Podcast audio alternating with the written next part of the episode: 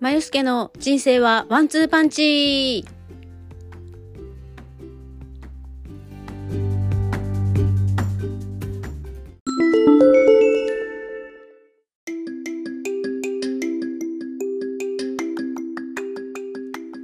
おはようございます。まゆすけです、えー、かなり強めの雨が降っている金曜日、えー、週一のお休みデーになります。で、今日はですね、えー普段だったらちょっと午前中頑張って勉強してみたいな感じなんですけれども、えー、実は昨日からパソコンメンテナンスでお泊まり中でもう今日早ければ夕方遅かったら明日の、えー、引き取りになるのでちょっと今日はね勉強をお休みしてでももちろん iPad とかでもできるんですけどメモ取りがちょっと大変なので、えー、パソコン帰ってきてからにしようかなと思ってます。であの少しね、えー、バタバタしていたので今日は本当に何もしなくってもいいやっていう感じで、えー、朝から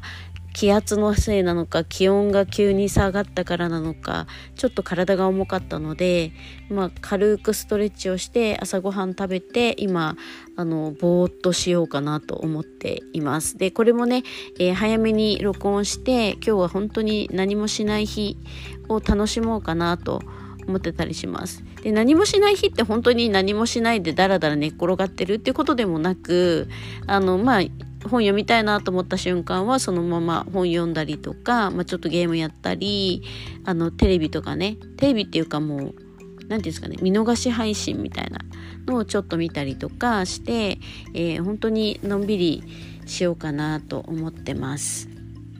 はい。で、えー、タイトルにもありましたように、まあ、父と母のね、介護生活から、まあ、脱出して、まあ、大体1年ぐらいになります。うん、であの本当ね去年の5月末ぐらいから父が施設の方に入ってで母は8月に亡くなってっていうので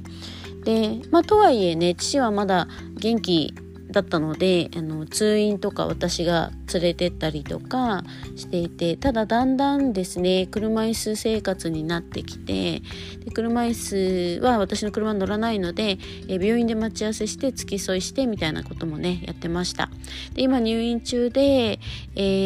ー、ちょっとこの間面会に行ってきたんですけどやっぱりかなり痩せてしまって筋力もなくなっていて、えー、なんかベッドに半分こうと起こしてる状態にするだけで血圧グーって下がっちゃう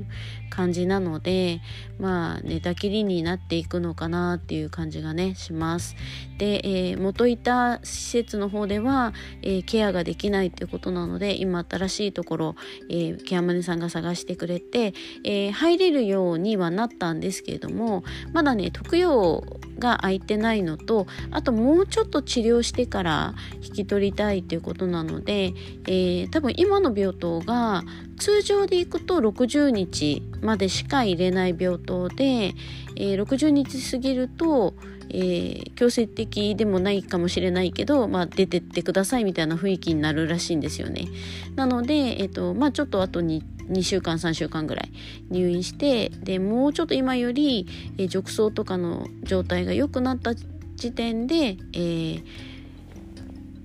施設の方にね入るという形で、えーと、とりあえず特養の方が空いてないので、えーまあ、タイミングにもよりますけども12ヶ月ぐらいは、えーちょっと高めのショロングステイっていう形でもねこの間木山さんもしかするとそんなに待たないで入れるかもしれないし、まあ、ちょっとその担当のものと、えうちの状況はお話ししてもらってるみたいなので担当の方の判断で少しこう負担が少ない状態で入れるようなタイミングを今測ってもらってるって感じです。でやっぱり両親がいる時って両親の体に良さげなものをあの中心に料理とかをしてご飯食べさせていたのであの自分が好きなものっていうのはやっぱり後回しで、えー、両親のために作ったものを私もちょろっと食べるとかね。であの前も話した通り夜しか食べてない生活だったのでもう体もヘトヘトだったしあの多分ギリギリの状態メンタルも体もギリギリの状態でずっと生活していてで、まあ、コロナでね少し仕事の方の時間的には余裕できたけど今度はねお金の方が心配みたいなそういうストレスも出てきたりとかして、えー、いずれにしろねどこかでストレスが出てくる。で私はあのこう統計的に見るとお金の問題が発生した時にものすごいストレスを感じるのと不安な気持ちがすごい出てくるっていうのが最近その分子栄養学とかやってて自分でメモ書きとかちょっとしたりした時にあこういう時に私すごくものすごい不安な感じになったりとかあのちょっとね、えー、過食嘔吐の状態が出てきそうになる。今すごく踏みとどまっててそれもまたストレスになったりするんですけどあのなってくるんだなっていう風にね最近こう客観的に見ています。で、まあ、そういうこともあって、えー、ちょもうちょっとねなんか気分的にのんびりしようとであの食べていく分にはなんとかなるんですよね今の生活でも。だけどその例えば家が老朽化していてメンテナンスしなきゃいけないっていうと1回でもう数十万とか出る感じになるとまたお金かかるのかっていう不安が出てくる。で両親のまあ両親というかね父の方のあのその介護の方のかかるお金も年金ではもう賄えない部分も出てきたりとかすると弟と私で話し合ってじゃあここの分ここから出そうみたいな感じになる。って弟は会社員でまあある程度のね保証があったりするのでそこまでその不安になるとか。であのうちはなんとなくねお金にかかる負担が常に私にあって私の働いたお金が常に母と父が使うみたいなところがあったのでそれもあってなんかこう常に自分のこと好きなことをやるために働かなければいけないみたいなあの脅迫観念ではないんですけどあったりとかしました。であの本当にスケジュールも詰め込んで詰め込んでこの時間ここで働けるなとかここで代行できるなみたいなことやってたんでもうで手帳とか真っ黒だったんですよね。であのここ数年コロナになってからは結構余白が出てきていてで余白の出た分やっぱり最初はすごく不安だったりしましたでもなんかねあのある時ふっとこう心が落ち着いたのは、まあ、最初の年ってコロナの時ってあの持続化給付金みたいな感じで100万円ぐらい降りたりとかしてそれで少し心に余裕が持てたのと、えっと、その後はねもう給付金は基本的に仕事に関することはもらってなくて去年があの市の方で私今試験民税あの免除になるぐらい収入が減っていてで、まあ、父の分と私の分で給付金いただいてそれで、まあ、父の入院費払ったりとかしたんですけどなんであの自分一人で生きていく分にはそんなにすごくこう不安にならなくてもいい。もちろんその海外に行ってとかっていうぐらいのお金はないんですけど今ね前みたいに海外年一で行くとかっていうのは会社員の時みたいにはないんですけどでもまあちょっと自分の中でねこれ贅沢だなっていうのはできるぐらいのことはできるようにはなりました。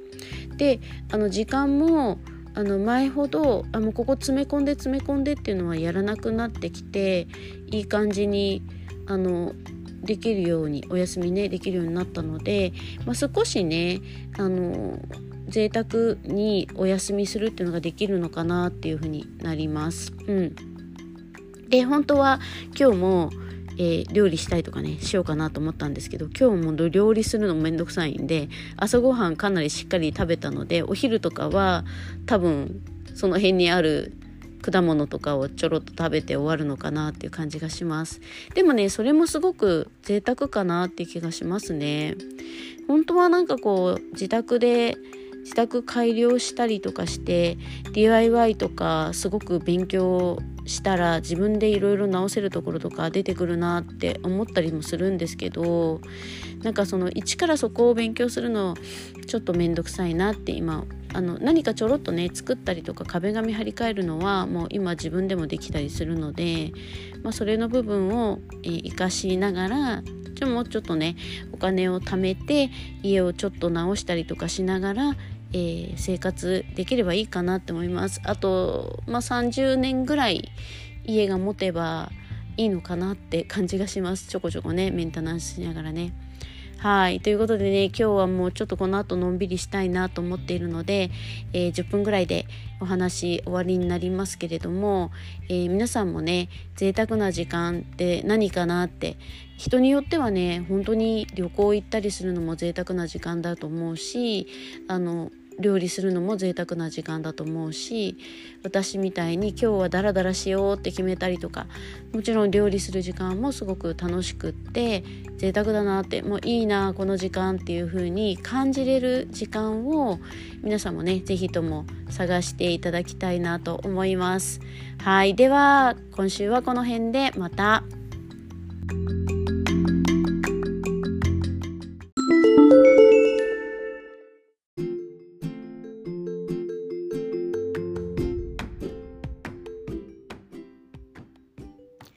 最後までお時間いただきありがとうございます。チャンネル登録よろしくお願いします。また、インスタグラムでは更新情報をお知らせしております。まよすけ .podcast で登録お願いいたします。それではまた次回。